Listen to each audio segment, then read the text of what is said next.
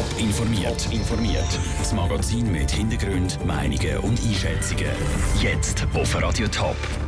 Wieso die Stadt Schaffhausen in der Schweiz bald eine Pionierrolle soll spielen und wieso sich Politiker mit der Initiative Ehe für alle schwer tun. Das sind zwei von den Themen im Top informiert. Im Studio ist der Dave Burkhardt. Schaffhausen hat neben dem Rheinfall und dem Munot bald etwas Neues, Einmaliges zu bieten. Bis in zehn Jahren sollen dann nämlich alle Busse nur noch mit Strom fahren.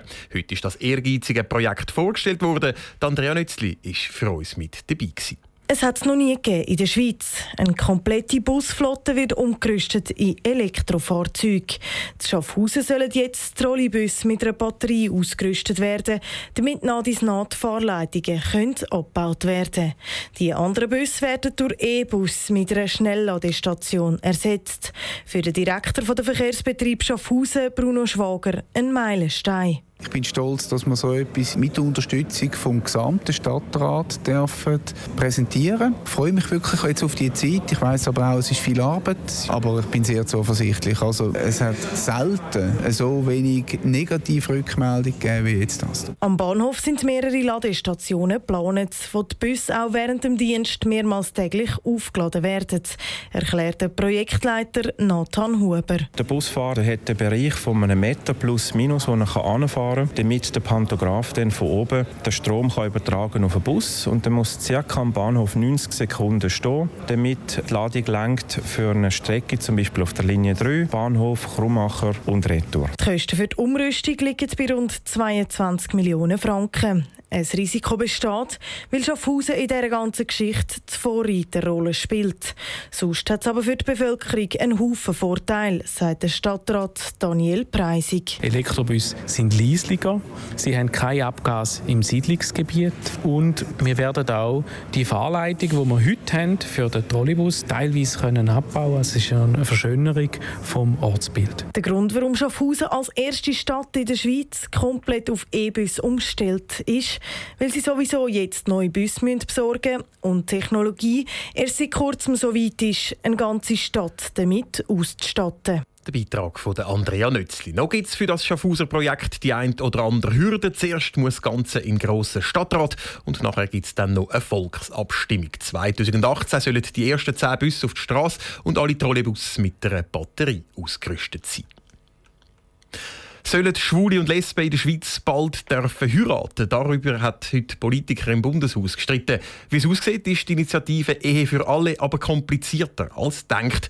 Die Rechtskommission vom Nationalrat hat den Entscheid heute nämlich verschoben. Aus dem Bundeshaus berichtet Franziska Boser. Die parlamentarische Initiative mit dem Namen Ehe für alle fordert, so Homosexuelle ganz normal heiraten können. Das Thema ist reif, das Thema will man diskutieren. Sagt der Alexander Czappat, der für die SP-Rechtskommission sitzt. Die Rechtskommission hat jetzt aber entschieden, dass man nichts entscheidet. Zuerst müsse das Bundesamt für Justiz eine Auslegeordnung machen, was für Gesetze das alles von dieser Ehe für alle betroffen wären. Wenn man die Ehe für Schwule und Lesben aufdeugt, dann zieht es nämlich einen ganzen Rattenschwanz an Gesetz mit sich, sagt der CVP-Nationalrat Karl Vogler. Da geht es natürlich sicher um die ganze AHV-Gesetzgebung. Es geht um die AHV-Rente, es geht aber auch um versicherungsrechtliche Fragen, wo man wahrscheinlich eben bis jetzt nicht genau kann abschätzen kann, was das alles für Implikationen hat.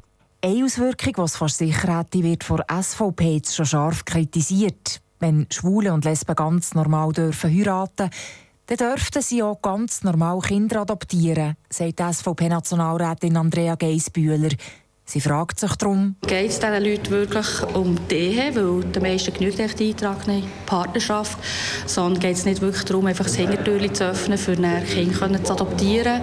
Ein Hintertürchen, das man bei der SVP sicher nicht auftun will. Also ich selber würde ich sagen, wir können es sein.